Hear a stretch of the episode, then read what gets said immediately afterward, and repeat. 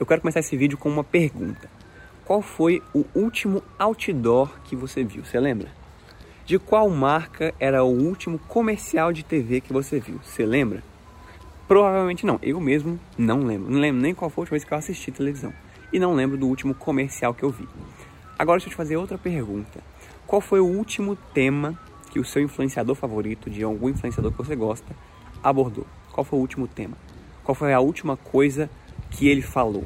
Só essa reflexãozinha já aprova o meu ponto nesse vídeo, mas fica comigo que tem muito mais coisa. Por que você deveria pensar em postar conteúdo no Instagram? Basicamente porque a internet, ela não é o futuro.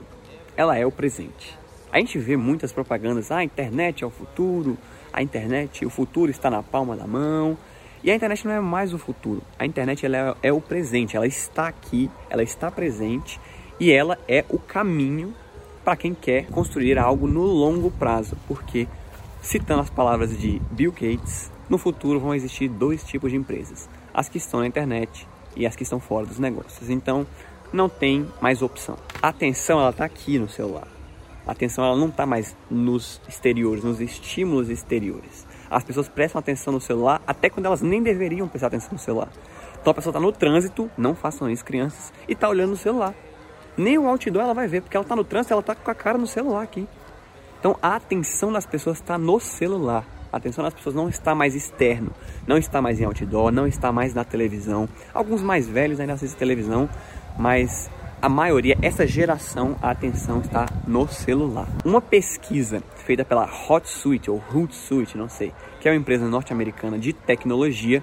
Gente, desculpa por esses latidos se vocês estiverem ouvindo. Que é uma empresa americana de tecnologia constatou que o Brasil é o segundo país que passa mais tempo na internet. Só perde para as Filipinas. O brasileiro passa em média 9 horas e 20 minutos na internet. 9 horas e 20 minutos. Isso é mais do que um terço do dia. Se você considera que o outro terço, 8 horas, que é a média de sono das pessoas, né? O brasileiro passa mais da metade do tempo que ele está acordado no celular. Beleza, a atenção está aqui, mas onde nós, pobres mortais, conseguimos ter lugar nesse oceano que são as redes sociais? É aqui que está a grande sacada, o grande segredo desse vídeo. Isso é uma vantagem. Como ser pequeno, como ser desconhecido, é uma vantagem. Pode ser uma vantagem, eu vou te contar agora. A grande vantagem disso é uma coisa chamada acessibilidade. Deixa eu te dar um exemplo. Anitta. Anitta tem lá seus 40 milhões de seguidores, não sei. Se eu quiser falar com a Anitta, se eu mandar um direct agora pra Anitta, ela vai me responder? 99% de chance que não, que ela não vai me responder. Ela nem vai ver a minha mensagem. A Anitta não é uma pessoa acessível. Você não consegue falar com a Anitta. Eu e você, nós somos acessíveis. Ou seja, eu sei algo que a fulaninha ali não sabe. Ela sabe algo que o ciclano não sabe. Ele sabe algo que outra pessoa talvez não saiba. Mas para você estar em posição de ajudar, primeiro você precisa se posicionar como alguém que está para ajudar essa pessoa, como alguém que está aqui para servir outras pessoas. Vamos dar um exemplo mais concreto. Você aí, jovem mancebo que estuda direito, você pode tirar uma dúvida minha que eu estou tendo graças a um problema que eu tive ali no restaurante.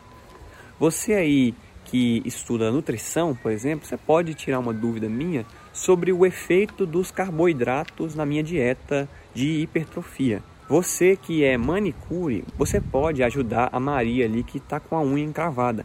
Você pode e você está acessível a ela, mas você precisa se posicionar como alguém que está aqui para auxiliar. Você que toca violão muito bem, você pode alegrar o dia de outra pessoa tocando uma música bonita. Se você souber o que você está fazendo, você pode agregar valor às pessoas, você pode ensinar, por exemplo, alguém que está começando agora a tocar violão, você pode falar, ah, pega essa sacada aqui, ó, posiciona os dedos dessa forma e não dessa, que aí você consegue tocar essa nota melhor, fazer essa transição de uma nota para outra melhor. Se você tem conhecimento para agregar outras pessoas, se você tem algum conhecimento específico em alguma área que você acredita que pode agregar para outras pessoas, você deveria sim postar conteúdo nas redes sociais. Então essa é a grande beleza, essa é a grande vantagem de ser pequeno, a acessibilidade. Significa que você tem que ser pequeno para sempre? Não, você pode crescer. Mas nem todo mundo vai ser um Thiago Negro, uma Lara Nesteruk e nem deveria. Muitas pessoas se sentem mais confortáveis com não tendo tanta, tanta audiência assim, tanta, tanta gente te vendo assim, porque isso traz desvantagens, não é só vantagem, né? Eles são constantemente alvo de críticas, tem muita gente vendo, tem muitas pessoas que estão constantemente querendo pegar no pulo, né? Pegar na, naquele errinho, naquela falha. Então não é uma coisa necessariamente tão boa para todo mundo. E não tem nada de errado com isso. Alguns vão ser menores, alguns vão ser maiores e todos podem se beneficiar disso. Agora uma coisa que você tem que tomar cuidado para você não cair e que eu sofri disso por muito tempo é a famosa falácia da perfeição. Tem que estar perfeito antes de eu começar. Eu já tenho que, que ter tantas graduações nessa área. E fato é que não está perfeito e não vai ficar perfeito nunca. Então, se você for esperar ficar perfeito, você nunca vai começar. Então, cuidado com a falácia da perfeição e comece com o que você tem. Vamos supor que você aí, jovem do outro lado da tela, esteja na faculdade. Na faculdade de medicina veterinária. Eu vou dar esse exemplo porque eu tenho alguns amigos que fazem, que podem estar vendo esse vídeo. Vamos supor que você está na faculdade de medicina veterinária. Por que não compartilhar o que você está aprendendo? Por que não compartilhar os seus estudos de forma a ajudar outras pessoas. Também tem um estudo que comprova que a melhor forma de aprender é ensinando, então você também se beneficiaria disso. Mas por que não compartilhar ali o que você está estudando? As suas informações sobre, sei lá, cuidados com o seu animal de estimação. Você pode ajudar alguém.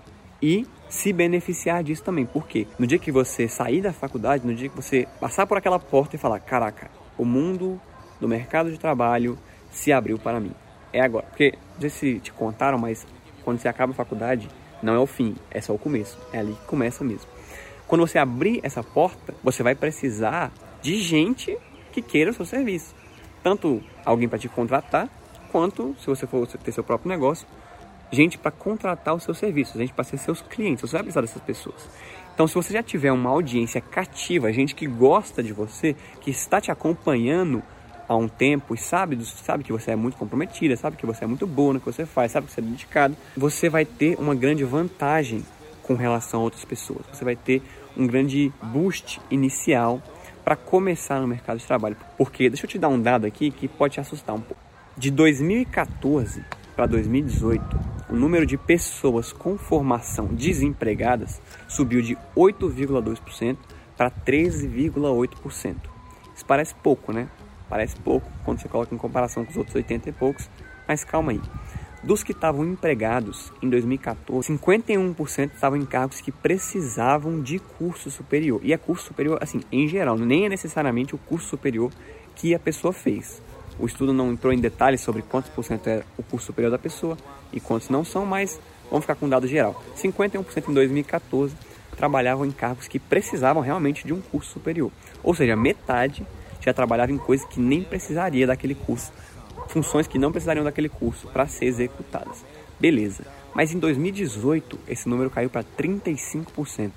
Ou seja, 65% das pessoas que saem da faculdade, 13,8% já é desempregado, não tem emprego. Das que têm emprego, 65% vão trabalhar em cargos que nem precisariam de um curso superior que a pessoa poderia simplesmente ter trabalhado antes de entrar na faculdade. Isso é um pouco assustador, né?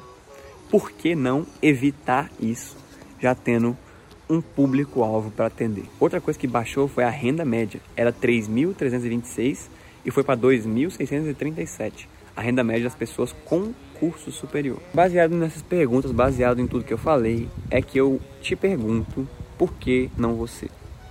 Por que não compartilhar um pouco do que você faz? Por que não servir as pessoas, auxiliar as pessoas com um pouco do que você sabe e vai se beneficiar disso e preparar o que vai ser muito, muito, mas muito útil no seu futuro para o seu trabalho. É isso, gente. Espero que vocês tenham gostado. Marca alguém aqui ou manda para alguém que pode se beneficiar desse, desse vídeo. E é isso. Um abraço.